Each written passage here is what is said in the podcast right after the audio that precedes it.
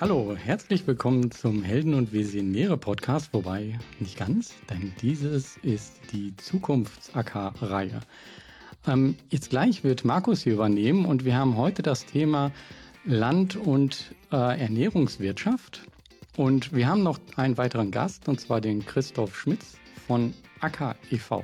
Ja, wir werden hier über ähm, neue Themen reden. Der Podcast wird sich damit hier ein bisschen ändern. Das ist die erste Folge. Ich bin ein bisschen aufgeregt. Ich denke, meine Gäste auch so ein kleines bisschen. Ähm, ich übergebe jetzt einfach mal das Zepter direkt an Markus und äh, frag dich, sag mal, Markus, warum hast du eigentlich den Christoph hier zu dem Podcast eingeladen?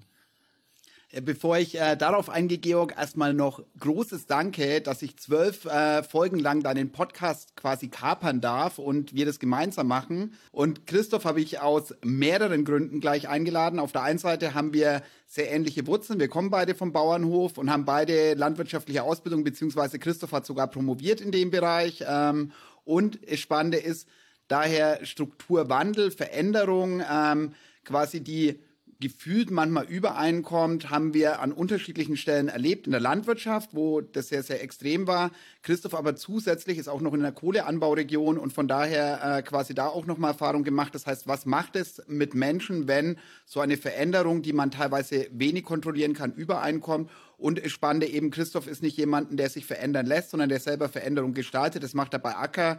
Und äh, da freue ich mich riesig über den Einblick, den, uns, den er uns heute gibt.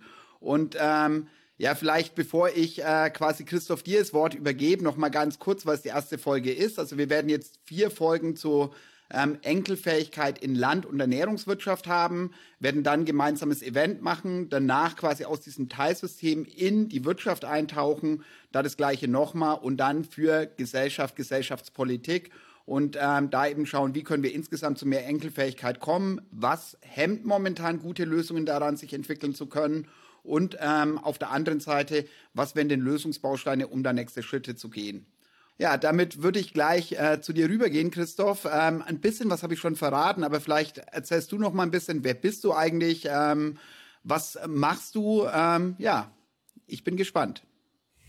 Ja, danke dir erstmal, Markus, auch für die tolle äh, Einführung. Äh, fühle mich sehr geehrt, äh, hier zu sein und äh, mit dir zu sprechen.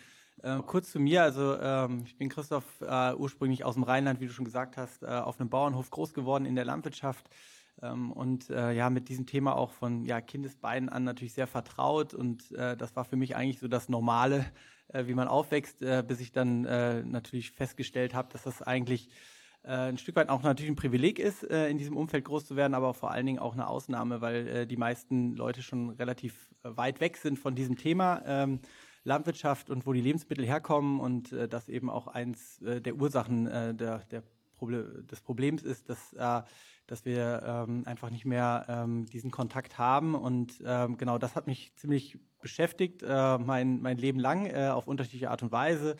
Äh, zunächst vor allen Dingen wissenschaftlich. Ähm, da war ich äh, an zwei Instituten, die sich auch äh, mit diesen Themen beschäftigt haben eins in Washington, eins äh, in Potsdam am Institut für Klimafolgenforschung, wo ich mich halt viel mit den Themen Klimawandel und Landwirtschaft, wo es auch darum geht, äh, dass viel von dem, was wir produzieren, weggeworfen wird und eben dazu beiträgt, dass äh, wir sehr viel Ressourcen eigentlich verschwenden ähm, und das am Ende natürlich auch mit dem Thema wie Wertschätzung zu tun hat.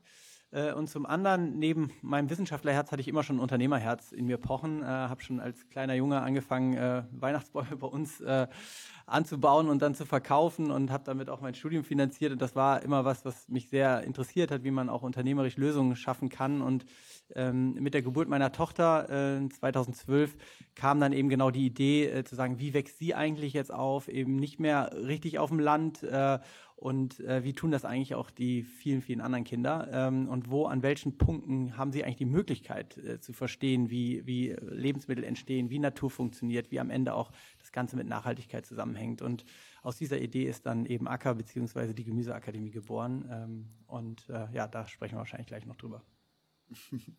Finde ich super spannend, vor allem äh, viele Aspekte, wo ich nochmal nachhaken würde. Eine ähm, nochmal zu deiner Abschlussarbeit, ähm, wo du studiert hast. Ähm, das äh, PIC in Potsdam, ähm, die arbeiten ja auch immer am IPCC mit, an dem äh, quasi Welt- oder der Weltklimarat, an dem wichtigen Report, wo stehen wir eigentlich gerade. und du hast nochmal die Parallelen zwischen Land- und Ernährungswirtschaft und ähm, den Herausforderungen des Klimawandels ähm, quasi genauer untersucht. Wie eng hängen denn diese Themen zusammen? Was waren denn da wichtige Ergebnisse aus deiner Arbeit?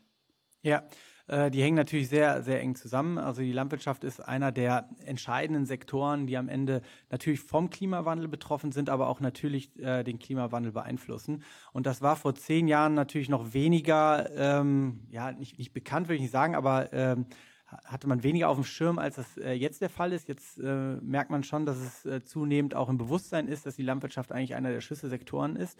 Ähm, damals war das noch ein bisschen weniger der Fall äh, und ich fand das sehr spannend, äh, dass damals dieses Angebot vom PIC kam, dort die Promotion zu machen und eben in einem sehr interdisziplinären Umfeld mit Mathematikern, KulturwissenschaftlerInnen oder PhysikerInnen ähm, an so, solchen Themen zu arbeiten. Ähm, und da war damals nur mein Chef, äh, der jetzt auch noch bei uns im Beirat ist, Professor äh, Hermann Lotze-Kampen, der einzige andere Agrarökonom. Ähm, und äh, das fand ich spannend, dass wir da dieses Thema Landwirtschaft auch im PIC äh, stärker voranbringen und vor allen Dingen auch das Thema Landnutzung, also wie wird das Land genutzt und äh, ähm, da gibt es sehr, sehr viele spannende Zusammenhänge. Ich habe das damals äh, in Verhältnis zu der Deforestation in, in äh, Südamerika war ein Paper, was ich gemacht habe, oder eben zu dem äh, der, der Wasserproblematik. Also das, was wir auf dem Teller haben, hat halt ganz äh, ja, fundamentale ähm, Auswirkungen auch auf die, den Wasserhaushalt in den produzierenden Ländern.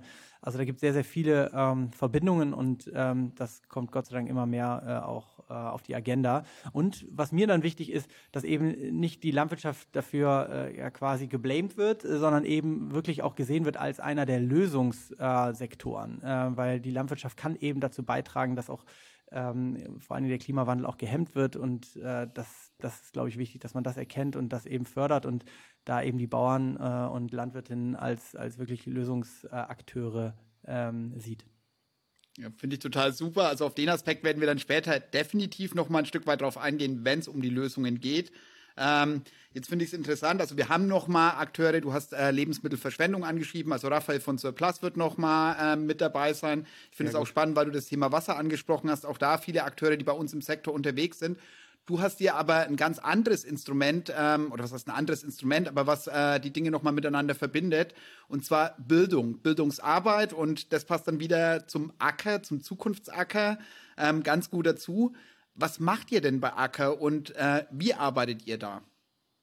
Ja, also ähm, genau, dieses, diese Herausforderung, die habe ich dann halt auch in einer Arbeit dann auch äh, beschrieben. Die hieß Entfremdung der äh, Gesellschaft von Lebensmitteln. Und ähm, die Ursache ist wirklich, wie ich es eben schon angedeutet habe, äh, dass wir einfach ähm, nicht keinen Kontakt mehr im Alltag haben. Ja? Wir haben die Berührungspunkte verloren. Äh, für uns sind Lebensmittel vor allen Dingen etwas, was im Supermarkt ist, was wir dort einkaufen und dann äh, was auch immer zur Verfügung ist. Und ähm, wenn wir nicht aufpassen, äh, gibt es Kinder, die aufwachsen, ohne jemals selber äh, gesehen haben, dass, dass eine Möhre aus einem kleinen Samen kommt, ja, und dass es eben mehrere Monate braucht, bis sie fertig ist. Und genau da anzusetzen und äh, viele Herausforderungen, auch viele Probleme, die wir äh, gesellschaftlich sehen und ähm, Konflikte, ähm, ich sage jetzt nochmal, ne, zwischen wir haben wir haben es satt und wir machen euch satt, äh, all diese äh, Diskussionen, die es dort gibt, die ähm, wären, glaube ich, weniger da und wären deutlich geringer, wenn ähm, jeder und jede das äh, selber auch schon mal alles gemacht hätte und verstanden hätte, was da eigentlich hintersteht. Und wir würden, glaube ich, ganz anders mit Lebensmitteln umgehen. Wir würden damit äh, völlig okay sein, dass eine Möhre auch mal krumm ist äh, oder dass mal das Ablaufdatum drüber ist oder dass eben auch, dass eben Gemüse äh, vor allen Dingen auch ganz essentiell für, ähm, äh, für unsere Gesundheit ist, aber auch für die Gesundheit des Planeten. Ähm, und das sind alles Aspekte, die man nur versteht, wenn man selber auch äh, mal Lebensmittel selber angebaut hat, wenn man diese gesamt, gesamten Prozesse äh, verstanden hat. Und das ist genau unsere große Mission, dass wir dies in die, in die Gesellschaft bringen und vor allen Dingen natürlich in die, ähm, in die Schulen und Kitas, damit es auch wirklich jedes äh, Kind erreichen kann.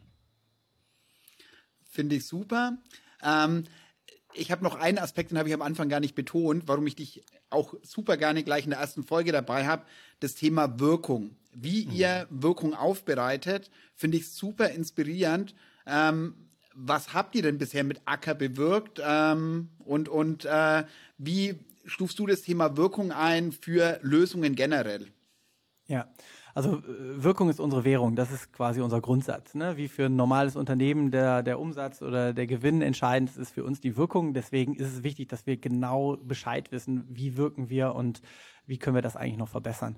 Deswegen haben wir damals schon, oder habe ich damals mit meiner Schwester, das war nämlich noch vor der Gründung, ähm, dies, äh, meine Schwester ist Lehrerin und mit ihr habe ich das einfach mal ausprobiert, diese, diese Idee, Kinder auf den Acker zu bringen. Haben wir damals schon eine Bachelorarbeit äh, quasi vergeben, haben 15 Kinder äh, ähm, mitmachen lassen und 15 Kinder haben das gleiche in Theorie bekommen. Das hat sich ganz gut ergeben, also es war jetzt keine Diskriminierung ähm, und konnten da schon ein kleines Experiment machen und äh, die Bachelorstudentin hat äh, schon ermittelt, wie stark dieser Praxiseinfluss Einfluss eigentlich ähm, dann am Ende auf die, auf die Lernwirkung, äh, wel welchen Einfluss es da gibt. Und das haben wir eigentlich fortgesetzt. Wir haben dann schon 2014 mit unseren ersten sechs Pilotschulen schon eine erste, äh, eine erste Wirkungsanalyse gemacht und haben uns immer, und das kann ich auch jedem und jeder Sozialunternehmerin äh, empfehlen, so früh wie möglich sich mit diesem Thema Wirkung auseinanderzusetzen. Und wenn es nur in kleinsten Maße ist oder wenn es nur mit einer Studentin oder einem Studenten ist. Äh, so kommt man so langsam rein in das Thema und immer mehr. Und so sind wir jetzt beim neunten Wirkungsbericht äh, dieses Jahr. Und äh, das ist schon ein dicker Schinken, der dabei rumkommt. Und wir sind bei jetzt, glaube ich, über 25 Abschlussarbeiten, über zehn verschiedene Kooperationen ähm, mit Unis und Forschungsinstituten und sind wirklich äh, richtig Expertinnen und Experten in diesem Feld. Und ich glaube, dass diesen Anspruch sollte äh, jede und jeder haben, der irgendwas äh, in der Gesellschaft auch verändern möchte, äh, dass er die Wirkung auch genau evaluiert und weil einfach viel auch gemacht wird, was am Ende verpufft und äh, das ist schade um die, um die Ressourcen, um den Einsatz und ähm, da, da können wir viel mehr äh, daraus lernen, wenn wir, wenn wir die Wirkung im Blick haben.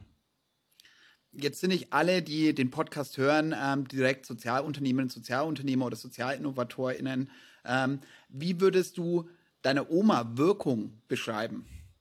Mhm. Also Wirkung ist, äh, dass wir vor allen Dingen in das, ähm, in das, erst in das Bewusstsein gehen und dass das dann in ein Handeln, in ein verändertes Handeln äh, umwandelt. Es bringt nichts, wenn am Ende die Kinder an unserem Programm teilnehmen und haben alle Spaß und ist super. Das ist zwar schön, äh, aber am Ende äh, schieben sie immer noch die Tiefkühlpizza rein oder äh, essen Fastfood oder werfen die Lebensmittel weg. Dann hätten wir keine große Wirkung, dann würde es vielleicht äh, interessant sein, die Kinder kommen wieder, aber das ist nicht unser Ziel, äh, sondern unser Ziel ist wirklich, dass das in ein verändertes Handeln übergeht, äh, also vom Bewusstsein ins Handeln und dass das eben auch eine vor allen Dingen eine, eine sehr nachhaltige äh, Wirkung hat, dass alles über auch einen gewissen Zeitraum das äh, anhält. Und ähm, dann, und das ist dann im Ende so ein bisschen die Königsdisziplin, dass wenn wir es schaffen, dass das im kollektiven anderen Handeln äh, endet, dass es dass sich auch im System verändert. Also dass wir am Ende dahin kommen und es keine Lebensmittelverschwendung mehr gibt oder dass äh, ganz anderes Bewusstsein über Gemüse und über Gesundheit, äh, gesunde Ernährung da ist, über Nachhaltigkeit. Und äh, daran arbeiten wir, immer, arbeiten wir immer, das System zu verändern. Und äh, in unserem Fall jetzt auf Gemüseakademie bezogen ist es dann vor allen Dingen auch das Bildungssystem. Und da ist unser großes Ziel, dass wir ähm, es schaffen, bis 2030 es eigentlich so zu etablieren, dass es äh, ganz normal ist, dass jedes Kind äh, in der Schule und Kita lernt, äh, ja, wie Lebensmittel entstehen, wie Nachhaltigkeit funktioniert. Das muss so selbstverständlich sein, wie, ja, wie es Sport, Musik oder Kunst gibt. Äh, und das muss auch eben draußen stattfinden und eben nicht im Klassenraum. Und das ist halt äh, am Ende unser großes systemische Wirkungs, äh, unser systemisches Wirkungsziel. Und das finde ich super spannend, Christoph, weil da habt ihr so viele Parallelen auch mit dem, was ihr macht, was der Zukunftsacker macht, weil das ist ja in der Landernährungswirtschaft, wir ernten, was wir säen, genauso wie in der Gründungswirtschaftspolitik quasi, je nachdem, ob wir sagen, wir wollen möglichst viel finanzielle Rendite oder ökologische, soziale Rendite, werden wir genau das ernten. Und bei der Politik, die den Rahmen bereitet, damit das Feld eigentlich bereitet, den Acker bereitet, welche Ideen können sich entwickeln, ich glaube, da bewirkt ihr bei den Menschen, die euer Programm durchlaufen, noch viel, viel mehr als wie ähm, nur ein Verständnis für, für Land- und Ernährungswirtschaft eben in die Gesellschaft zu tragen. Absolut, also genau. Es geht am Ende wirklich äh, um mehr als rein das Wissen, äh, sondern wirklich, dass es in ein anderes Bewusstsein übergeht und äh, deswegen setzen wir auch sehr früh auch an äh, bei den Kleinsten quasi. Und wenn die schon ganz natürlich mit, äh, auch schon alleine mit dem Medium Boden umgehen und äh, einfach ein natürliches Verständnis aufbauen, wie wichtig am Ende der Boden ist, wie wichtig die Biodiversität ist, wie wichtig die, äh, die Umgebung ist, wo sie leben, ähm, dann verankert sich das natürlich ganz anders. Ähm, auch wenn wir natürlich auch gerne mit Erwachsenen arbeiten, die, die wir versuchen auch natürlich noch auf den richtigen Pfad zu bringen. Ja, ich würde äh, jetzt gerne ein Stück weit zur Herausforderung in Land- und Ernährungswirtschaft. Im Endeffekt stecken wir ja schon ein mhm. bisschen drin. Du hast es von der Entfremdung gesagt und du hast ein Beispiel genannt, ähm, das ich witzigerweise auch in meinen Notizen noch stehen habe. Und zwar die zwei Bewegungen. Wir haben es hat, ähm, eher aus ähm, der ganzen Verbraucherbewegung ähm, entstanden und wir machen euch satt, ähm, viel aus konservativem landwirtschaftlichen Umfeld und manchmal habe ich das Gefühl, also wenn ich, äh, ich war jetzt beim 20-jährigen Grundkurstreffen des Bayerischen Bauernverbands, das ist ein bisschen so Funktionärskaderschmiede ähm, eines Bauernverbands und da gab es dann so ein Rollenspiel, Dialog Landwirte ähm, und Verbraucher und ähm, gefühlt würde ich sagen, von den 30 Leuten, die ähm, dabei waren, war eine Person dabei, die wirklich einen Dialog auf Augenhöhe hingebracht hat. Und bei den mhm. anderen war es eher, ich gehe eine Angriffs- oder eine Verteidigungshaltung. Mhm. Und das andere Extrem, wenn ich in Berlin auf irgendeiner Feier unterwegs bin, mich mit Leuten ein bisschen unterhalte und dann über landwirtschaftlichen Hintergrund sage und dann kommen auf einmal Dinge, die so weit von der Praxis, von der Realität mhm. entfernt sind. Das heißt, in meinen Augen ist es, wie können wir da mehr Dialog schaffen? Dieses mhm. Miteinander, geht es überhaupt noch unter Erwachsenen oder sind wir dann oft so voreingenommen von unseren Vorurteilen, dass wir dem Gegenüber gar nicht mehr zuhören wollen, nicht mehr zuhören können. Wie beurteilst du das mit eurem Blick, weil ihr relativ jung anfangt? Das heißt, da mhm. bin ich noch aufgeschlossen, da bin ich neugierig, da möchte ich Dinge dazulernen und erfahren, erleben. Ähm, und ist es als Erwachsener dann einfach viel, viel schwerer? Also ihr geht ja auch in Unternehmen. Also von dem her habt ihr ja äh, die unterschiedlichen Zielgruppen und einen ganz guten Einblick, glaube ich.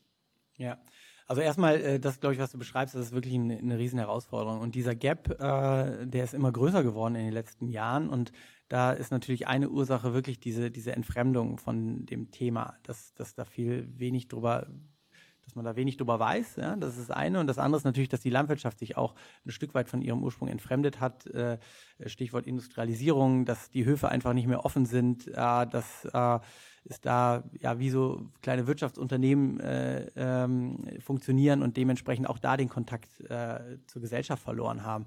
Und ein Stück weit ist das auch eins der, der, der Ziele, ähm, dass wir natürlich auch da wieder eine Grundlage legen, ähm, dass Kinder erstmal wieder das Bewusstsein haben, äh, dass eben ein Radieschen, das ist immer so interessant, wenn die Kinder dann, weiß ich, äh, in der ersten Stunde oder ganz am Anfang äh, säen und sagen, hey, wann kann ich denn, kann ich den nächste Woche ernten? Ja, also das ist schon genau das erste, ähm, wo, wo man sieht, wie weit die eigentlich davon entfernt sind, was das eigentlich bedeutet, äh, dass man am Ende ein fertiges Radies, eine fertige Möhre oder Kohlrabi in der Hand hat, äh, dass das erstmal viel Arbeit ist, aber auch äh, viel Energie von der Natur kostet, was äh, ähm, dafür gebraucht wird und ähm, das ist dann einfach wirklich verankert und äh, das ist, glaube ich, erstmal eine ganz, ganz wichtige Basis äh, für alles. Und, ähm, und wir versuchen auch dann äh, mit in verschiedenen Projekten auch die Kinder dann auf äh, die Bauernhöfe zu bringen, um auch nochmal äh, die richtige Landwirtschaft zu sehen und sich auch zu vergleichen. Also es ist weniger wie der klassische Bauernhofbesuch, äh, wo die Kinder große Augen haben und äh, ganz viel staunen, sondern sie gehen wirklich da auch selbstbewusst hin und können mit, der Land mit dem Landwirt oder der Landwirtin dann auch ähm, fast schon kollegial sprechen und sagen, ja, wie war denn dein Jahr? Wir, wir, machen das auch so, dass sie sich erstmal gegenseitig Briefe schreiben und dann kommt auch zuerst der Landwirt oder die Landwirtin zu den Kindern und guckt sich das an, wie die das machen und das dann wirklich auf Augenhöhe und dadurch generiert man natürlich ein viel höheres Verständnis füreinander und zwar für beide Gruppen. Ne? Also auch eben die Landwirtinnen und Landwirte geben uns Rückmeldung, wie wichtig das für sie ist, auch da zu verstehen, ähm, aus welchen ja, Lebensrealitäten auch die Kinder dann kommen und ähm, das ist, äh, glaube ich, ein wichtiger Schritt, aber es muss natürlich viel, viel mehr passieren äh, gesellschaftlich, dass wir, dass dieser Graben nicht noch tiefer wird und äh, dass wir da viel mehr Verständnis füreinander haben, weil am Ende ist es, werden wir nicht ohne die Landwirtschaft äh, diese, diese riesen Herausforderungen lösen und äh, da müssen wir viel mehr äh, aufeinander zugehen. Und äh, finde ich total gut, was du da sagst. Für mich ist es auch noch mal ein Stück weit Landernährungswirtschaft, dass ich das als Basis mit reingenommen habe, weil ich glaube, da versteht man bei so vielen Dingen, wie sich unsere Welt gerade verändert, in was für einer Geschwindigkeit. Und äh, ich nehme immer gern, was hat sich seitdem, dass ich geboren bin, verändert. Also wenn man sich überlegt, 1980 hatten wir 800.000 ähm, landwirtschaftliche Betriebe in Deutschland und heute sind es noch ein bisschen mehr als 250.000. Das heißt, innerhalb dieser kurzen Spanne haben wir nur noch ein Drittel der landwirtschaftlichen Betriebe. Und genau das, was du gesagt hast, ich habe äh, quasi ja Landwirt gelernt, Fachwirt, Betriebswirt und als Betriebswirt dann genau verschiedene Zukunftsszenarien entwickelt. Und du hast, wenn du den klassischen Weg gehen möchtest, in die breite Masse eben auch gehen muss, weil wir das als Gesellschaft wollen, weil wirtschaftliche Strukturen ähm, einen da in die Richtung zwingen, ähm, hast du nur mit mehr Wachstum. Also diese ja. Industrialisierung in der Landwirtschaft ist ein Stück weit bei den Rahmenbedingungen. Wie können wir da wieder was verändern? Wie kommen wir mhm. dahin zurück? Also das, was du gesagt hast, der eigentliche Zweck ist ein Stück weit verloren gegangen und genau mhm. das Gefühl habe ich auch. Ähm, und die Landwirtinnen und Landwirte ja. können nichts dafür. Also das ist ja, nee. ähm, du funktionierst in dem genau. System. Genau, also es ist ein schönes Beispiel. Also ich äh, nenne das immer von, mein, von meinem Opa, der hat, äh, mein Opa hat noch mit 70 Landwirten im Dorf angefangen, äh, mein Vater mit sieben und mein Bruder macht es noch mit einem. Daran sieht man, was, das, was der Strukturwandel eigentlich bedeutet und daran sieht man auch, wie groß die Herausforderung ist. Und ähm, wir, brauchen, ähm, wir brauchen am Ende vor allen Dingen äh, erstmal gegenseitiges Verständnis und kein Blaming, weil die Landwirte und Landwirtinnen orientieren sich primär an dem Markt äh, und äh, an gewissen äh, Restriktionen, die sie haben, dass sie erstmal kostengünstig sehr viel produzieren müssen. Das ist äh, erstmal die, das System, das ist die Logik, das sind die Anreizmechanismen, die da sind und die müssen gebrochen werden. Und das ist natürlich vor allen Dingen eine Aufgabe der Politik, äh, die, die äh, Anreize eben so zu setzen, dass am Ende ähm, es sich auch lohnt, äh, sich äh, mit dem Kli äh, in Klimaschutz zu investieren oder in den Naturschutz, in die Biodiversität und dass man am Ende nicht dafür bestraft wird. Äh, auch wenn man natürlich dann sagen kann, hey, das da sollte man immer noch trotzdem darauf achten. Das tun auch viele. Aber es gibt natürlich auch äh, schwarze Schafe, die sich dann am Ende rein an dem Markt orientieren und da ähm, relativ geringen moralischen Kompass haben. Aber das gibt es überall und da ist wirklich die Politik gefragt zu sagen, hey, wir bringen wirklich die äh, Landwirtinnen und Landwirte, die im überwiegenden Fall wirklich äh, ja aus Herzblut das machen, ja, vor allen Dingen auch große Naturschützer sind, äh, weil sie sich jeden Tag mit der Natur beschäftigen und weil das ihre Einkommensbasis ist. Das heißt, die haben erstmal einen großen, großen Anreiz, das auch zu schützen. Aber wenn dann die Marktmechanismen in eine andere Richtung gehen, dann wird es super schwierig. Und äh, wenn es dann wirklich darum geht, die Existenz zu sichern, dann, ähm, dann, dann, dann läuft da was falsch. Und äh, da ist wirklich dann die Politik gefragt. Und da müssen wir ähm, ja, viel stärker darauf hinwirken und vor allen Dingen auch äh, als Gesellschaft mehr in die, äh, das auch unterstützend für die Landwirtschaft machen das, was du sagst, ist ganz wichtig für alle Folgen, die auch noch danach kommen, weil das Spannende ist, dass wir das nicht nur in der Landwirtschaft, sondern in anderen Bereichen auch, dass wir quasi ökologische und gesellschaftliche Kosten oft auslagern. Das heißt, als ich Landwirt gelernt habe, habe ich gelernt, Grenzkosten, also was kostet eine Tonne Stickstoff. Ähm, und das mache ich so lang, bis ich es finanziell nicht mehr rechnet, aber dass ich mit jeder zusätzlichen Tonne, dass äh, der Ertragszuwachs weniger wird. Das heißt, der Stickstoff, was von der Pflanze nicht aufgenommen werden kann, ähm, dann irgendwo im Grundwasser landet und an irgendwelchen anderen Stellen. Das war damals zumindest in der ökonomischen Bildung ähm, nicht Teil. Das hat sich heute ein Stück weit verändert. Es haben sich Rahmenbedingungen verändert. Und das Verrückte ist ja, wenn wir dann die Leute, die Landwirtinnen und Landwirte benachteiligen, die genau das berücksichtigen, also das heißt, die mit Ökologie im Einklang wirtschaften oder also in einem besseren Einklang wirtschaften wollen, dass die einen wirtschaftlichen Nachteil haben. Also da äh, weiß ich nicht, wie du das siehst, aber für mich ist es, solange Absolut. sich das finanziell nicht rechnet, ähm, kann ich das ja nicht machen, wenn ich eh schon so einen enormen Druck habe. Also nochmal, ist in zwei Drittel der landwirtschaftlichen Betriebe verschwunden. Ähm, Absolut. Also das ist am Ende das, das, die Grundproblematik. Ja, wir müssen die Externalitäten internalisieren. Ja, und wenn die keinen Preis bekommen und das ist wirklich die Basisarbeit. Äh, es gibt ja auch dieses Grundlagenwerk, diese Tragedy of the Commons. Äh, das ist genau das Gleiche, was wir im Klimawandel haben, äh, was wir in der Wirtschaft haben. Genauso haben wir das in der Landwirtschaft auch. Und äh, die einzige Lösung ist dazu, dass die Politik eben diese äh, Rahmenbedingungen setzt ähm, und, äh, ähm, und dafür sorgt, dass wir, dass, dass es nicht belohnt wird, eben diese Commons quasi auszubeuten und ähm, dass es im Gegenteil sich eben lohnt, das zu schützen. Und äh, das ist was, wo ich auch als Wissenschaftler, am, am PIC haben wir da viel äh, drüber auch geforscht und diskutiert, für mich auch einfach unverständlich ist, ähm, wie sowas, was sehr offensichtlich ist, ähm, äh, wo auch eine Politik eigentlich den Auftrag hat, im Sinne der Gesellschaft das voranzubringen, dass das so schwierig ist. Und das liegt noch nicht mal an den Politikerinnen und Politikern, äh, die auch wirklich mit gu gutem Willen und äh, oftmals guter Motivation starten, aber es ist einfach auch eine sehr, sehr äh, schwierige Rahmenbedingungen, vor allen Dingen auch durch, durch sehr starke Lobbyarbeit. Das merken wir auch, äh, wie schwierig es ist, äh, ähm, gegen auch gewisse ähm, Machtstrukturen durchzukommen. Und äh, das, das ist nicht nur in der Landwirtschaft so, sondern in vielen anderen Sektoren. Und da müssen wir dran arbeiten, dass wir da äh, viel mehr im Sinne der Gesellschaft äh, die, die Politik gestalten und nicht im Sinne von einzelnen Interessen, die vor allen Dingen in die falsche Richtung laufen. Ja, Finde ich schön, dass wir gleich in der ersten Folge über Politik reden, wo ich ja die letzten Jahre werkeln durfte und äh, deswegen das auch als Abschluss nochmal genommen habe, weil ähm, ich glaube, äh, und da ist viel Einigkeit, es geht nur im Einklang. Also wir können im Kleinen was verändern, aber damit es in der Breite wirkt, ähm, klappt nur, wenn Rahmenbedingungen da sind, also wenn das Feld bereitet wird. Du hast einen wichtigen Punkt gesagt, ich glaube, das kennt nicht jeder und weiß nicht jeder, Commons, also Gemeingüter. Hast du da ein Beispiel, um das greifbar zu machen? Also, wo das sich momentan negativ auswirkt und wo man das verändern müsste, damit, äh, ja, damit es irgendwo greifbarer wird? Genau, also ganz ursprünglich ähm, äh, war das Beispiel ja vor allen Dingen die Almende, also die, die, die Weide, die gemeinschaftlich genutzt wird und äh, dass man da eben als einzelner Akteur gar keinen großen Anreiz hat, äh, sich darum um den Erhalt äh, dieser Allmende zu kümmern. Ähm, jetzt ist natürlich das prominenteste Beispiel äh, natürlich das, der CO2-Preis. Ja, das ist eben äh, ähm, und äh, da gehen wir Gott sei Dank in die richtige Richtung, wahrscheinlich noch viel zu langsam, aber auf jeden Fall, das ist eigentlich das Einfachste, diesen CO, äh, das CO2 zu bepreisen und nicht mehr länger zu ignorieren. Ähm, und äh, äh, einzupreisen in, ähm, in, in, in, in die Kosten. Und dann würde sich natürlich die Rechnung total verändern. Äh, wenn CO2 einen relevanten Preis hätte, dann würde Fliegen so teuer, dass wir gar nicht darüber diskutieren müssen, ob wir jetzt irgendwie Inlandsflüge verbieten müssen. Äh, dann regelt das äh, natürlich der Preis sehr stark. Und dann kann man natürlich noch über einen sozialen Ausgleich und so weiter sprechen, äh, ob das irgendwie nachteilig ist.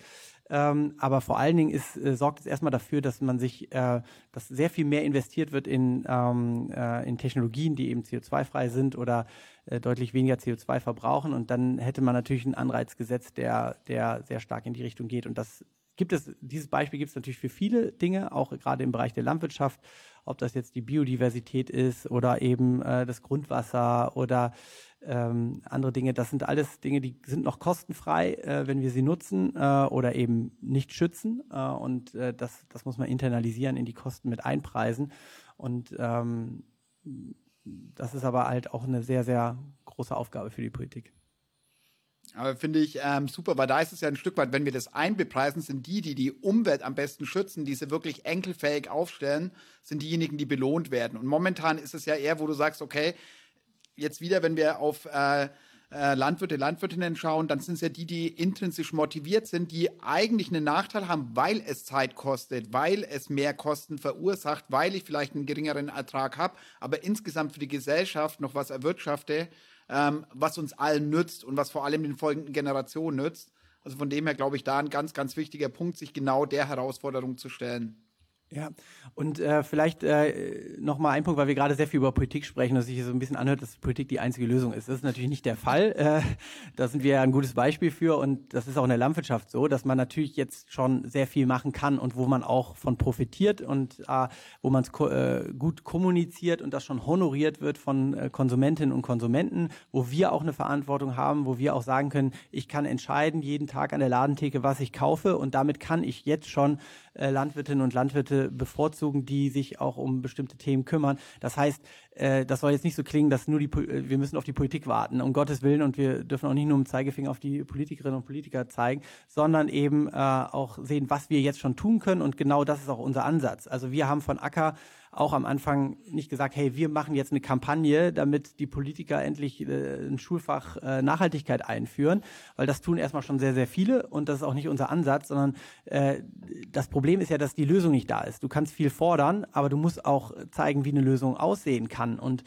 das ist die Aufgabe von Sozialunternehmerinnen und Sozialunternehmern, die Lösungen äh, zu schaffen, die wirklich Innovationen reinzubringen, die eine Politik gar nicht schaffen kann. Schon von, der, von dem Konstrukt her ist es nicht ihre Aufgabe, die innovativsten Lösungen zu schaffen, sondern äh, sie brauchen da auch äh, die die Leute, die vor, vorangehen. Äh, und wenn die klassische Wirtschaft das eben nicht macht, äh, weil sie eben keine Anreize hat, was das Profit äh, äh was, die, was die Profitaussichten angeht, dann sind es eben genau die Sozialunternehmerinnen und Sozialunternehmer. Und äh, da äh, würde ich nochmal sehr, sehr stark für plädieren, dass das oftmals der Nukleus ist und der Start für eine politische Innovation. Und äh, das sehen wir auch. Wir sind jetzt an von diesen sechs Schulen, die wir 2014 haben, sind wir jetzt an über 1600 äh, Schulen und Kitas. Und äh, wir haben am Anfang einen Haufen an Fragen und Kopfschütteln bekommen. Und das wird jetzt immer weniger, immer weniger, weil das natürlich Argumente sind und sagt, hey, da ist eine Lösung erarbeitet worden, auch in vielen, vielen Iterationen und Überarbeitungen, äh, die irgendwo funktioniert, ja, die schon überzeugt. Und äh, vielleicht können wir jetzt langsam auch mehr und mehr die Politik davon überzeugen, dass sie es noch größer machen kann und äh, größer denken kann, sodass am Ende jedes Kind das bekommt.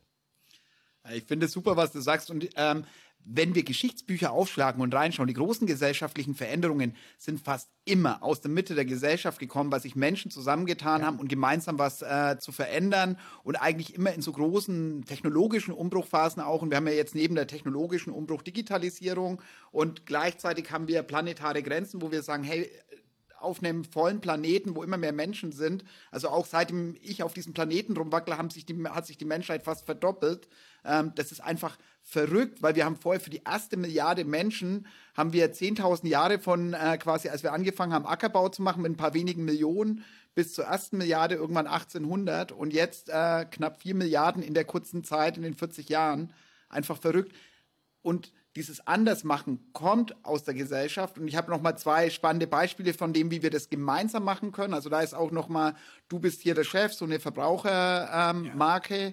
Die quasi Landwirte und äh, Verbraucherinnen anders zusammenbringt und Supercoop, die eine, eine andere Art von Supermarkt machen, wo es auch darum geht, faire Bezahlung, faire Entlohnung zu machen ähm, und das in, in diese Systeme reinzubringen. Absolut. Also äh, ich bin auch dann ein großer Freund von, auch das, weil es auch meinem Mindset entspricht, dass man eben äh, selber erstmal viel, viel machen kann und äh, viele Lösungen aufzeigen kann. Und äh, wenn man immer fordert und meckert und sagt, okay, das müsste doch und hier und da, ähm, finde ich, sollte man viel stärker sagen, hey, wo kann ich meinen Beitrag leisten und äh, wo kann ich wirklich auch eine Lösung kreieren? Und äh, dann merkt man natürlich auch, dass es nicht ganz so einfach ist, äh, oft, äh, wie, wie sich in der Theorie anhört. Aber man begibt sich auf den Weg und äh, kann wirklich viel, viel, viel bewegen. Und das auf dem Weg, äh, Weg begeben ist eigentlich auch das, was mich am meisten fasziniert, weil es ist ein Stück weit, wenn du in das Gestalten kommst und dann auf einmal siehst, wie du Dinge verändern kannst, ein Stück weit Selbstwirksamkeit erfährst, eben nicht unmächtig in dieser Welt voller Herausforderungen unterwegs bist und dann mit den richtigen Menschen zusammenkommst. Und das äh, war bei mir die Motivationsspitze, als ich bei Start Next, einer Crowdfunding-Plattform, geht es ja darum, dass Menschen zusammenkommen und gemeinsam Ideen umsetzen, gemeinsam nächste Schritte umsetzen. Und da habe ich eigentlich erst so richtig die Sozialunternehmer, Sozialunternehmerinnen kennengelernt und war fasziniert von dem, was man schon möglich machen kann, obwohl die politischen Rahmenbedingungen eigentlich eher hinderlich sind und äh, viele der Finanzierungsförderinstrumente genau das nicht belohnen, was diese Akteure machen. Und es halt immer Menschen aus der Mitte der Gesellschaft sind, die das möglich machen. Ich glaube, da sind wir auch schon fast bei dem, ähm, also wir können gerne nochmal, wenn du irgendwo sagst, bevor wir in die Lösungen eintauchen, was sind denn deiner Meinung nach nochmal ganz große Blocker, die gute, wirksame Lösungen nicht groß werden lassen. Wir haben über politische Rahmenbedingungen, wir haben ein Stück weit über das Verharren im Status quo, über das nicht in das Gegenüber ähm, reinversetzen. Also so ein paar Punkte haben wir schon genannt. Bildung, ähm, also ein Bewusstsein dafür schaffen. Hast du noch Punkte, wo du sagst, also das ist was, ähm, das sollten oder noch nicht in den Lösungsraum, aber das sind äh, Dinge, die momentan gute Lösungen hindern, groß zu werden wirksame Lösungen. Ja, auf jeden Fall äh, muss man das Thema Finanzierung ansprechen, weil ich glaube, das ist wirklich ein großes äh, Problem und eine große Herausforderung, die wir da auch haben und die auch mit Cent natürlich auch sehr stark äh, versucht auch äh, anzugehen, ähm, dass eben auch äh, Geld für wirklich äh, Innovation, soziale Innovation viel schwieriger sind zu akquirieren, als wenn man jetzt eine technologische Idee hat, die Potenzial hat, an die Börse zu gehen, dann wirst du ja ich sag mal, zugeschmissen mit Geld. Auch jetzt, äh, äh, wenn man an, an das vergleicht, jetzt wo wir stehen äh, äh mit, mit äh, Unternehmen im For-Profit-Bereich, äh, das sind, ähm, die haben natürlich an, ganz andere Skalierungsmöglichkeiten, ähm, weil man hat, äh, man ist so eine Art übertragen Series B oder Series C. Äh, da hat man sehr, sehr viele ähm, Möglichkeiten, wenn man nachgewiesen hat, dass das Modell funktioniert. Ähm, und da kommen wir an totale Grenzen. Ähm, und äh, das äh, ist schon eine, eine entscheidende äh, Hürde äh, am Ende, um soziale Innovation wirklich zu skalieren und in, einen systemische, in eine systemische Veränderung zu übertragen. Ähm, und äh, wie viele Beispiele gibt es wirklich, die es geschafft haben, das System zu verändern? Ähm, und da haben wir noch viel zu wenige und da ist auch wirklich eine Lücke in Deutschland, auch gerade was den Support angeht. Ähm, wir haben da schon viel, viel erreicht in den letzten 10, 15 Jahren. Ashoka äh, und, viele andere Akteure, äh, dass gerade Sozialunternehmerinnen gerade in den ersten Jahren ähm, viel mehr Unterstützung, äh, sowohl finanziell als auch vom, von, von Rahmenbedingungen bekommen. Aber jetzt, um, um wirklich ganz groß zu denken, da haben wir, sind wir in Deutschland noch relativ am Anfang ich glaube nicht nur in Deutschland, also spannend ist, wenn man über den Tellerrand blickt, dann haben wir überall ähnliche Herausforderungen und gleichzeitig haben wir überall viele Menschen, die sich auf den Weg machen. Es gibt immer mehr Länder und da sind teile ich schon deine Meinung. Andere ähm, gibt schon ein stärkeres Miteinander. Wie können wir gemeinsam gute Lösungen groß machen? Ähm, Finanzierung, politische Rahmenbedingungen ähm, und vor allem, wenn ein Wirkungsnachweis da ist, ähm, dann zu schauen, was brauchen die alles, um, um sich besser entwickeln zu können wenn Finanzierung in deinen Augen eine der großen Herausforderungen ist, was möchtest du da nochmal den Leuten mitgeben, die an einer Schlüsselstelle sitzen, entweder bei der öffentlichen Hand, bei äh, Landesförderbanken, Stiftungen oder auch Menschen, die privilegiert sind, die einfach mehr Geld haben, vielleicht durch Erbschaft oder durch unternehmerisches Engagement, wenn sie das wirkungsorientiert einsetzen wollen? Ja, also das erste ist wirklich Mut, ähm, dass die Leute Mut mitbringen. Äh, also jetzt, wenn man es auch ein bisschen differenziert, also bei in, in Ministerien oder in, in behördlicheren Strukturen äh, gilt es eben weg von dieser Projekteritis zu kommen. Ja, dass wir, dass man immer wieder irgendwas Neues einreichen muss.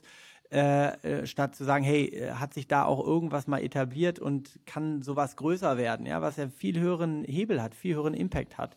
Ähm, aber da gibt es Organisationen, die einfach nur darauf spezialisiert sind, immer auf diese neuen Ausschreibungen sich zu bewerben. Das ist ein, ein, ein System, was nicht nachhaltig ist. Ähm, und auf ähm, ja, Privatpersonen gesehen auch natürlich Mut, auch äh, zu sagen, hey, das, das Geld, das kann ich auch mal investieren im sozialen Bereich. Das heißt eben nicht, dass man eine wahnsinnige finanzielle Rendite bekommt, sondern man kriegt vor allen Dingen eine ja, Impact-Rendite und ähm, eine, die viel, viel höher wirkt, als wenn man jetzt ähm, sagt, okay, ich spende das jetzt genau, dass ein Kind äh, oder, oder eine Schule oder zehn Schulen oder hundert Schulen jetzt mehr mitmachen können, hilft es Organisationen oft viel mehr, wenn man in die Organisation an sich, in die Strukturen, in die Prozesse investiert, damit am Ende tausend oder fünftausend Schulen es mehr erreichen können. Und das hat einen viel höheren Hebel, dieses Investment. Und äh, da haben gerade Privatleute und auch Stiftungen viel mehr Möglichkeiten, das zu machen, als das die öffentliche Hand hat. Und äh, da zu sagen, hey, äh, was, was braucht dieses Unternehmen eigentlich, um auf die wirklich nächste Stufe zu kommen und nicht nur die nächsten 100 Schulen zu erreichen?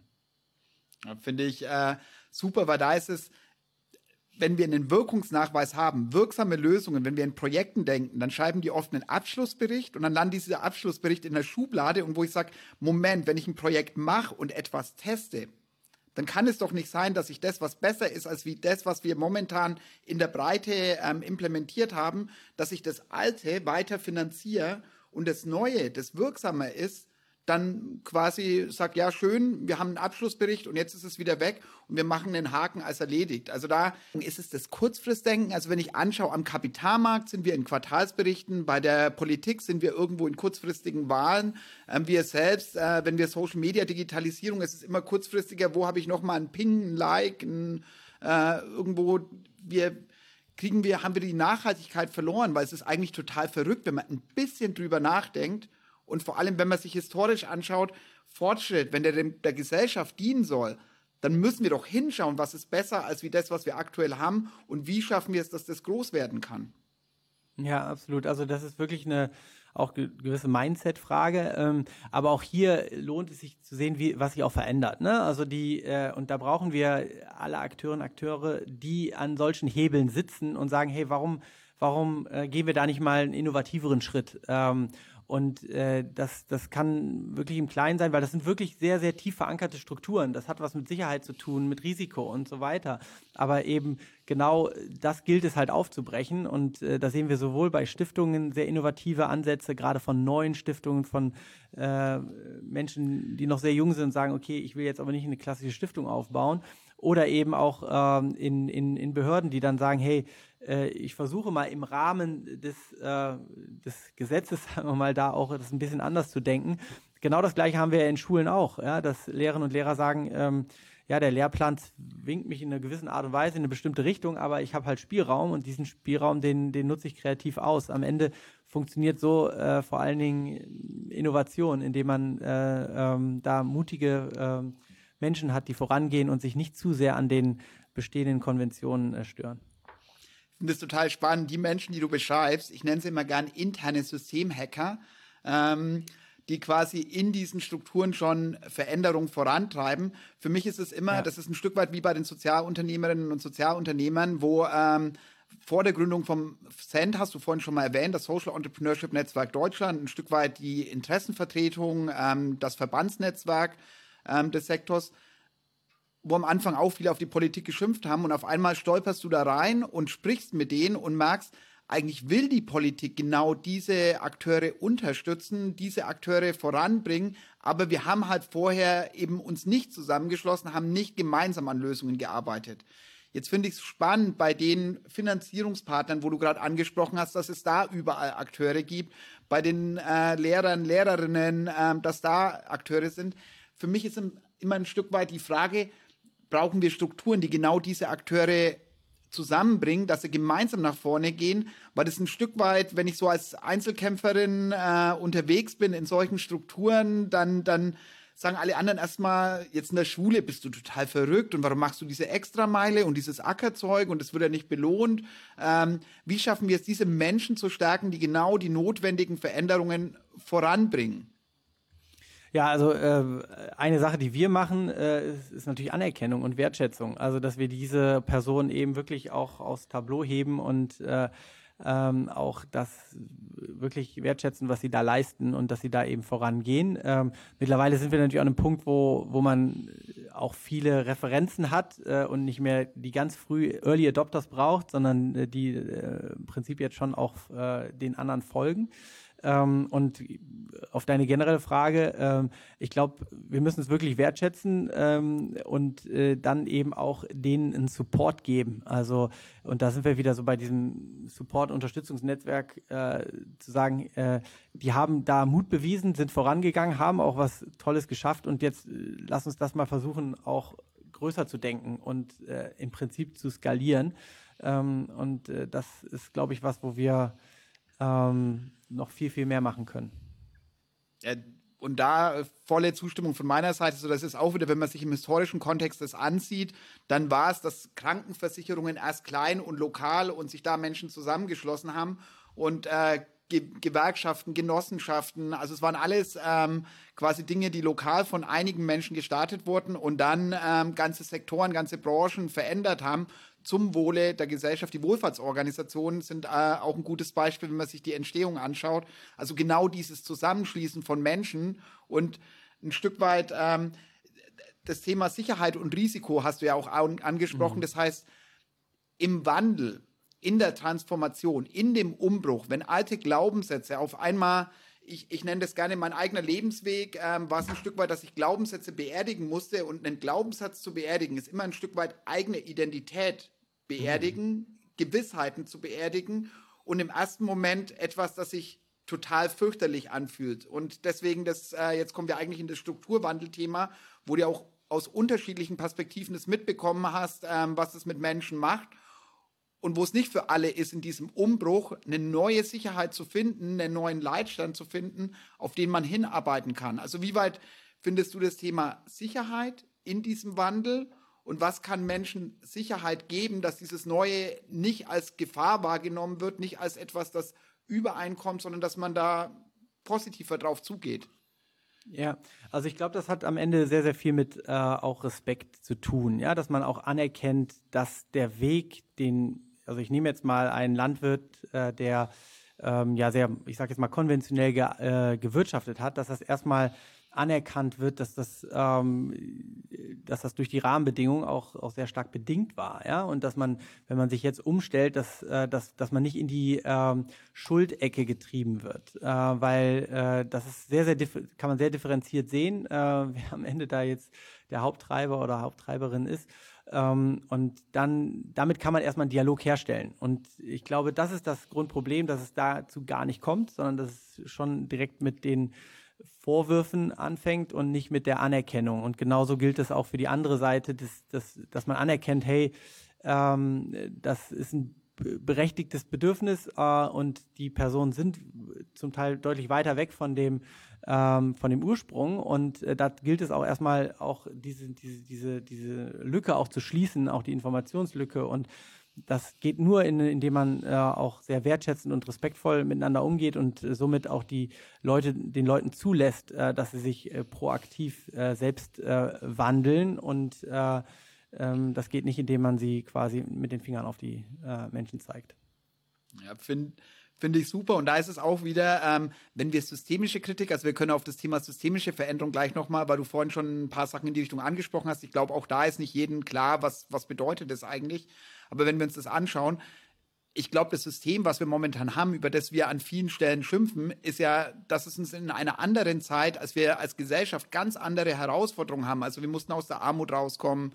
Ähm, wir hatten eben diesen leeren Planeten und ein äh, Stück weit, äh, ja, war das da Gestaltungsinstrument, weil wir nicht so viel Rücksicht drauf nehmen mussten, ähm, dann anzuerkennen, dass das in der Vergangenheit gut war. Und dass mhm. es, wenn man das kritisiert, ja eigentlich um die Weiterentwicklung geht, wo wollen wir als nächstes hin als Gesellschaft, wie nehmen wir auf der einen Seite die Herausforderungen, denen wir gegenüberstehen, ähm, ernst? Und da ist es ja egal, in welche Richtung man schaut. Also selbst das World Economic Forum sind mittlerweile von den zehn größten Herausforderungen acht soziale und ökologische Herausforderungen und eben nicht mehr geopolitische oder ähm, ja quasi ökonomische Herausforderungen. Also das sind genau diese Themen um die wir uns kümmern müssen und mhm. da ein Stück weit zu sagen, wie können wir Systeme weiterentwickeln.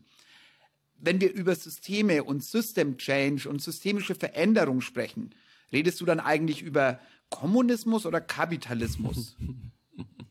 Ja, das äh, ist eine äh, gute Frage, weil das haben wir uns auch im Team schon mal gestellt, ob das, der Begriff System Change, der ja sehr stark aus dieser sozialunternehmerischen Ecke kommt, ob der in anderen Communities nicht eigentlich missverstanden wird. Äh, also was, was wir damit meinen, ist natürlich einen Zustand zu verändern, ähm, äh, der im System verankert ist. Und äh, wir wollen dieses Problem halt wirklich an der Wurzel äh, lösen. Und was in der Realität oft passiert, ist, dass eben an den Symptomen, äh, wenn man es jetzt überträgt auf die Pflanze, wenn eine Pflanze halt gelbe Blätter bekommt, dann zupft man schnell die Blätter aus, damit ist es weg, äh, ist natürlich nicht das Problem gelöst, was eben viel tiefer liegt. Ähm, und das ist halt das Problem, was wir auch in der Gesellschaft haben, dass sehr, sehr schnell auf diese Symptome gegangen wird. Auch die Politik hat gewisse Anreize, äh, eben sehr schnell zu handeln äh, und was, was schnell sichtbar ist, ähm, aber eben nicht tief reinzugehen. Und wir als Sozialunternehmerinnen sollten den Anspruch haben, eben genau an die Wurzel zu gehen und äh, ja, diesen langen Weg zu gehen, auch diesen Marathon zu machen,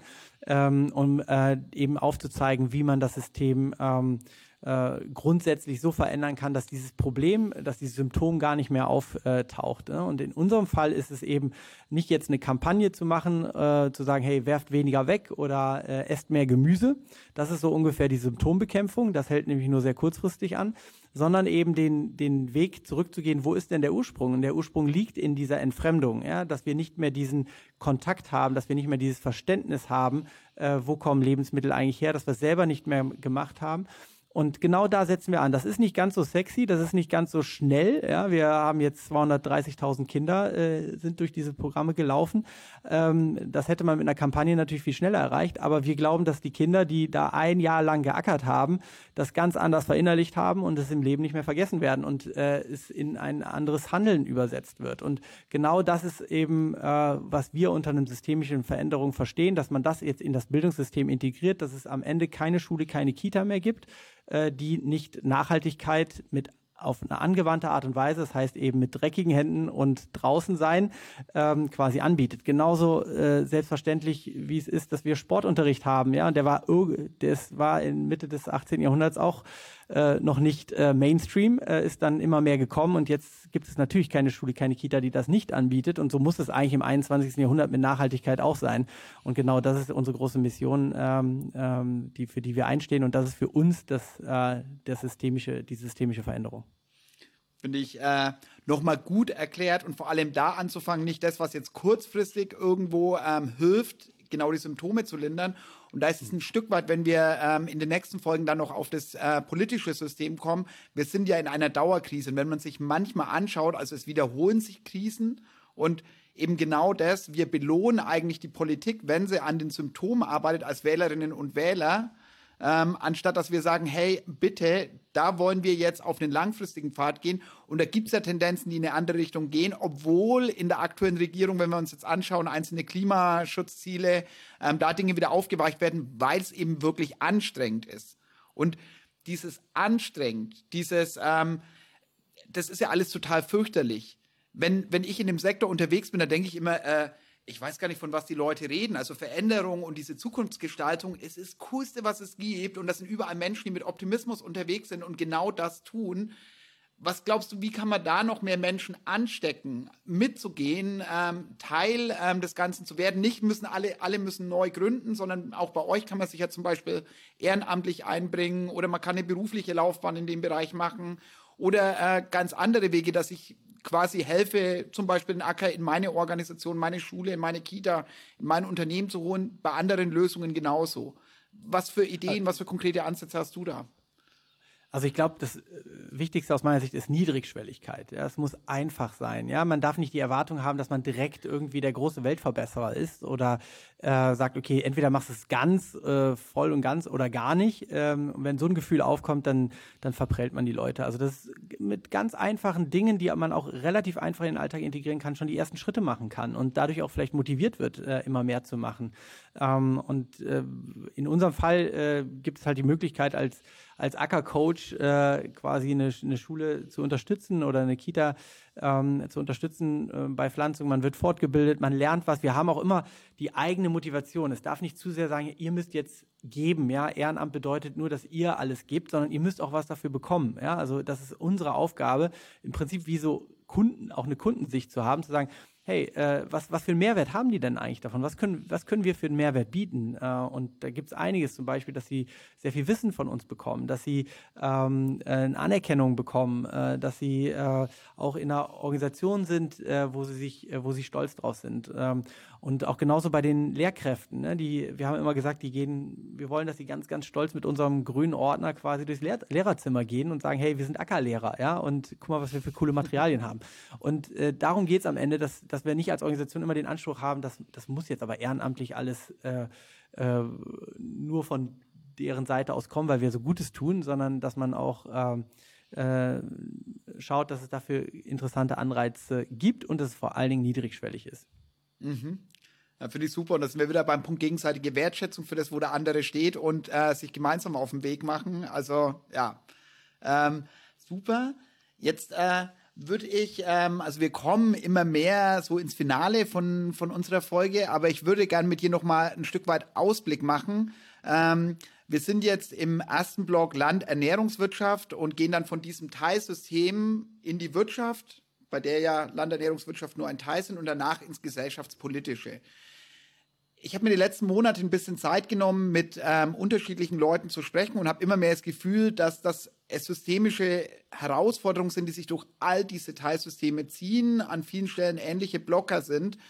Es ist ein Stück weit, wenn, wenn du jetzt in die anderen ähm, Teilbereiche schaust, wo, wo siehst du die größten Parallelen, die größten systemischen Fehler, nachdem wir das Thema ähm, jetzt schon mal diskutiert hatten? Und ähm, wie können wir da ein Stück weit nach vorne gehen, wenn wir das große Bild aufmachen? Ja, also ich glaube, ähm, eine Sache haben wir eben schon äh, sehr gut äh, eruiert, das ist quasi das Thema Externalitäten also und, und, und Anreize, ähm, die, die, die wir setzen müssen. Das zweite ist eben auch, dass, ähm, dass wir als Konsumentinnen und Konsumenten, sowohl in der Landwirtschaft als auch in der Wirtschaft, als auch in dem politischen System, sehr viel auch Handlungsmacht haben und dass wir da, glaube ich, äh, viele, viele Möglichkeiten der, der Beeinflussung haben, äh, vor allen Dingen in einer Demokratie. Ähm, und ähm, dann würde ich sagen, auch glaube ich, dass es darum geht oder, oder auch, auch eine, eine, eine große Blockade ist, dass man auch wieder so ein bisschen auch, auch Visionen schafft, ja, auch größer denkt. Also was ich jetzt noch vermisse, ist äh, auch jetzt, ne, wir haben jetzt schon sehr viel Rückenwind, was äh, vom, vom Landwirtschaftsministerium ähm, äh, das ist deutlich innovativer, als es in den vergangenen Regierungen war. Aber da die großen, auch mal eine große Vision aufzumachen. Ja, wie kann das denn in zehn Jahren aussehen? Und äh, auch da eine Vision zu entwickeln, wo, wo sich viele drin wiederfinden, ja, wo, wo, wo man die Leute mitnimmt und sagt, hey, da wollen wir doch eigentlich, äh, eigentlich hin und äh, lass uns doch mal gemeinsam schauen. Da gibt es viel mehr Parallelen, als man denkt. Und wenn man immer nur an die nächste, äh, an den nächsten Gesetzesvorgabe denkt, die dann die einen wieder ein bisschen mehr auf die Füße tritt als die anderen, dann ist man direkt wieder in diesem Klein-Klein drin und das, das würde ich mir wünschen, dass das äh, sowohl in der Landwirtschaft als auch in der, in der Wirtschaft oder im politischen System viel mehr über auch größere Visionen gesprochen wird, die, ähm, auf die man sich dann auch viel besser committen kann. Ja, finde ich spannend. Äh, ich habe äh, quasi heute Morgen einen Frühstückstermin gehabt, wo wir genau über das Thema gesprochen haben, die auch für viele dieser Veränderungsprozesse das dann versuchen, eine große Vision zu machen und dann runterzubrechen, immer auf 100 äh, Tagesschritte und dass du da immer wieder zwischen evaluierst, sind wir denn auf dem Weg? Wenn man solche Visionen entwickelt, wer sollte da mit am Tisch sitzen? Weil da ist es ja immer äh, sehr unterschiedlich, je nachdem, mit wem man spricht. Und ich glaube, wir wollen alle ein Stück weit nach vorne und jeder möchte, dass es den Menschen besser geht. Ähm, aber vom jeweiligen Hintergrund natürlich einen ganz, ganz anderen Blickwinkel ähm, auf das, was dafür notwendig ist. Ja, also natürlich mit möglichst vielen der Akteurinnen und Akteure. Und äh, aber ich glaube, äh, mit einer Vision kommt man vielleicht auch mehr auf einen so Common Ground, weil ich glaube, wenn man es jetzt langfristig denkt, äh, dann ist es schon auch ähm, klar, in welche Richtung auch unser Landwirtschaftssystem sich verändern muss. Ja? Äh, und äh, ich glaube, auch wenn man mit einzelnen Landwirtinnen und Landwirten spricht, dann, dann wollen die auch in diese Richtung. Ja? Und wenn sie aber jetzt auf das nächste Jahr gucken ja, und sagen, was sind jetzt eigentlich hier die Rahmenbedingungen, dann können sie das, äh, dann fehlt da definitiv die Fantasie, weil die Anreizmechanismen nun mal ganz andere sind. Ähm, aber ich würde mich wundern, dass äh, wenn ein Landwirt sagt äh, oder Landwirtin sagt, dass äh, sie in 20 Jahren nicht in einem äh, sehr gesunden Umfeld äh, mit einem sehr fruchtbaren Boden äh, und einer hohen auch am Ende Biodiversität leben will. Das den oder die Person möchte ich erstmal sehen, die sagt, nee, das will ich eigentlich nicht, sondern ich wünsche mir eigentlich ein einen äh, sehr äh, ausgelaugten Boden und äh, eine kahle Landschaft und wenig Bienen. Ja, also das, das, da, ich glaube, dass man darüber viel mehr die Leute zusammenbringt und sagt, okay, was brauchen wir da eigentlich, äh, um da hinzukommen? Ähm, und das ist was vielleicht, ähm, also was mir ein bisschen fehlt. Mhm. Ich habe noch zwei Fragen im Endsport. Ähm, eine ein Stück weit ganz egoistisch habe ich den Zukunftsacker ja auch für mich gemacht. Das heißt, ich habe mich ein Stück weit vor einigen Monaten auf eine Reise begeben und habe äh, geschaut, wo sind denn die Baustellen, wo ich mich sinnvoll einbringen kann, um eben genau auf solche Visionen hinzuarbeiten, die du gerade genannt hast und ähm, das besser zu erspüren und habe dann überlegt, hm, nachdem ich mit einigen Leuten gesprochen habe, das ist ja total bescheuert, wenn ich mir Gedanken mache, ich werde am Ende eh nur eine Idee umsetzen können, aber möchte andere ähm, inspirieren, anderen die Möglichkeit geben, weil eines meiner größten Privilegien ist ein Netzwerk zu tollen Sozialunternehmerinnen und Sozialunternehmern und ähm, jetzt genau diesen Punkt. Angenommen, du könntest dir wünschen, was ich danach, ich mache eine Aufgabe, ich baue einmal Strukturen auf, ähm, jetzt nicht einfach sagen für Acker äh, irgendwas, sondern insgesamt für diese, für diese Veränderung. Was würdest du denn wünschen, dass ich mache? damit äh, das einen Wirkungshebel hat für diese Enkelfähigkeit, für ähm, Enkelfähigkeiten in unserem System, beziehungsweise es kann ja dann auch jemanden aus dem Kreis der Zuhörerinnen und Zuhörer machen.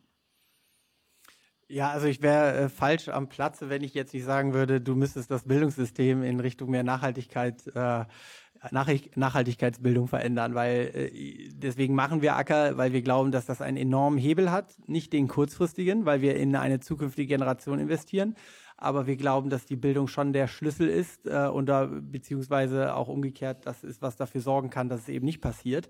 Ähm, und deswegen sehe ich da schon einen, ähm, ja, einen, einen, einen sehr wichtigen Anknüpfungspunkt. Den anderen, den ich natürlich auch mit deiner Biografie verknüpft sehe, ist natürlich auch wirklich sich um das äh, nachhaltige Land- und Ernährungssystem zu kümmern. Und äh, ähm, weil da sind viel, viel mehr, ähm, äh, und da machen wir wieder den Bogen zum Anfang, äh, das sind sehr, sehr viel mehr Hebel, als man eigentlich denkt. Äh, das kommt immer mehr zu Trage, wie wichtig eigentlich äh, Ernährung nicht nur für unsere Gesundheit ist, äh, auch für das, äh, vor allen Dingen für die planetare Gesundheit und äh, welche vielen Interaktionen da auch zu, zu, Themen wie Biodiversität oder wie das, die Wasserproblematik und äh, Energie äh, ist. Also da sehe ich diesen Land- und Ernährungssektor eigentlich als den Schlüsselsektor an und ähm, da glaube ich, da brauchen wir Leute und äh, Akteurinnen und Akteure, die, die das sehen und äh, auf dieses, auf diesen, ich würde schon sagen, Megatrend dann aufsteigen und das in die richtige Richtung lenken. Finde ich super spannend und da auch nochmal die Einladung an die Zuhörerinnen und Zuhörer. Wir haben ja nochmal ein gemeinsames Diskussions- und vor allem Arbeitsevent, wo wir ein Stück weit schauen wollen, was wären denn die Schlüsselpunkte, wie kommen wir genau dahin, ähm, um ähm, das System der Land- und äh, Ernährungswirtschaft ein Stück weit enkelfähiger aufzustellen und ähm, was können wir jeder Einzelne, also jeder für sich ähm, dafür tun, aber was können wir auch gemeinsam ähm, in die Richtung tun. Und ähm, damit sind wir auch schon bei meiner Abschlussfrage. Ähm, wir haben äh, quasi jetzt einige Zuhörerinnen und Zuhörer dabei. Ich hoffe, es sind sehr, sehr viele, ähm, die sich den Podcast anhören. Und du hast äh, quasi noch mal sowas wie äh, ein finales Statement, was du denen mitgeben kannst, was du dir von ihnen wünschen könntest, was äh, dir noch mal eine wichtige Botschaft ist, am Ende ähm, da zu platzieren.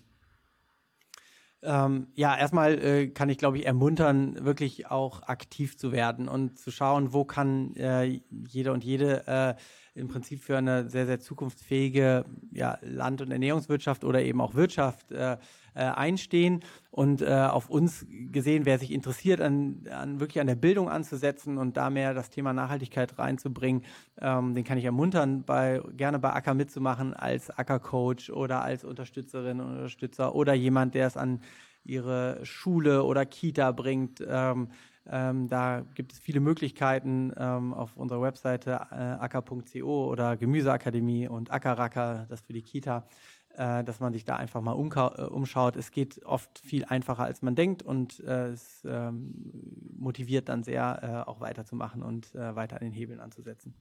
Ja, ich sage danke fürs Interview und übergebe sehr, sehr dann gerne. an Georg wieder. Ja, ähm, also es war super spannend äh, für mich jetzt erstmal als Außenstehender sozusagen, das einfach euch nur mitzu, äh, euch zuzuhören. Und also ich habe hier von eine Sache mitgenommen, irgendwie, ähm, wo, also wer wird für welche Sachen belohnt in unserem System? Also mhm. ähm, das ist so ein Hebel, wo wir so viel verändern können. Und ähm, dass es da aber auch schon ganz simpel anfängt bei einer Wertschätzung. Also danke Christoph, da, da, da auf so etwas eigentlich Offensichtliches aufmerksam zu machen. Also Wertschätzung und natürlich hinterher dann auch eine Belohnung dafür, also dass das System sich dann ändert. Ähm, Markus, so, so zum Abschluss, was ist das, was du von dieser Folge hier für dich mitnimmst? Also ich glaube, äh, ein Stück weit nochmal die Bestätigung für das Thema Externalitäten. Wie können wir das, was an sozialen, ökologischen Kosten mit unserer Wertschöpfung einhergeht, wie können wir das mit berücksichtigen, dass wir die belohnen, die ähm, Probleme lösen? Und äh, da hast du nochmal super Beispiele genannt, vor allem ähm, auch jetzt äh, Zusammenhänge Klimawandel und äh, wie Landernährungswirtschaft funktionieren. Das können wir ja nur ändern, wenn wir diese Dinge berücksichtigen, die eben heute einfach unsere brennenden Herausforderungen sind. Christoph, gab es für dich ja auch nochmal so einen Anstoß, äh, wo du sagst, so, ja, das nehme ich ja auch von dem Gespräch mit oder was du denjenigen, die hier zuhören, sozusagen mitgeben willst mit den Worten, den abschließend? Ja, ich finde es erstmal ein sehr spannendes Format, äh, weil der Podcast jetzt schon auch das, das große Ganze im Blick hat ne? und man oft den anderen Podcast sehr, sehr eng bei seinem Thema bleibt. Und äh, das ist euch sehr, sehr gut gelungen, da auch die Verbindung herzustellen und äh, ähm, ich glaube, wenn ihr da so weitermacht und äh, jetzt mit diesen spannenden Gästen, die ihr da jetzt in, der, in den nächsten Folgen erwartet, dann kriegt man schon, glaube ich, sehr, sehr gutes Bild und äh, auch äh, eine sehr gute Vorstellung, wie dann auch die Lösung aussehen kann. Also mir hat es auf jeden Fall sehr, sehr großen Spaß gemacht und freu, ich freue mich auf jeden Fall auf die nächsten Folgen äh, als Zuhörer. Ja. Äh, ja, danke. Und äh, da dann auch der nächste Punkt. Die, äh, die nächste Folge ist schon am 17. Mai, wird die dann ausgestrahlt nach dieser hier, eine Woche später.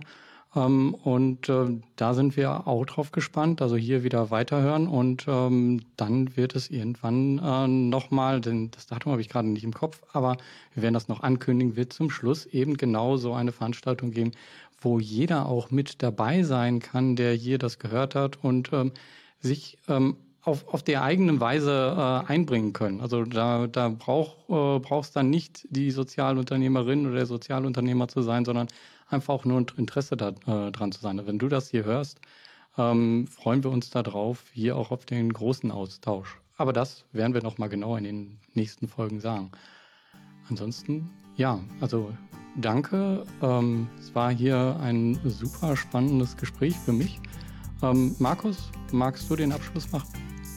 Ich kann äh, nur ein Danke an euch beide geben.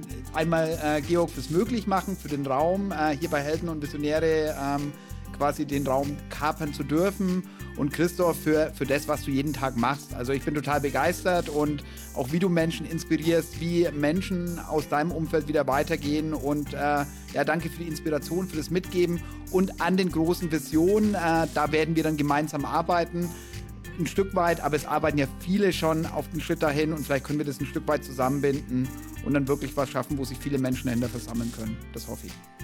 Super, ganz herzlichen Dank.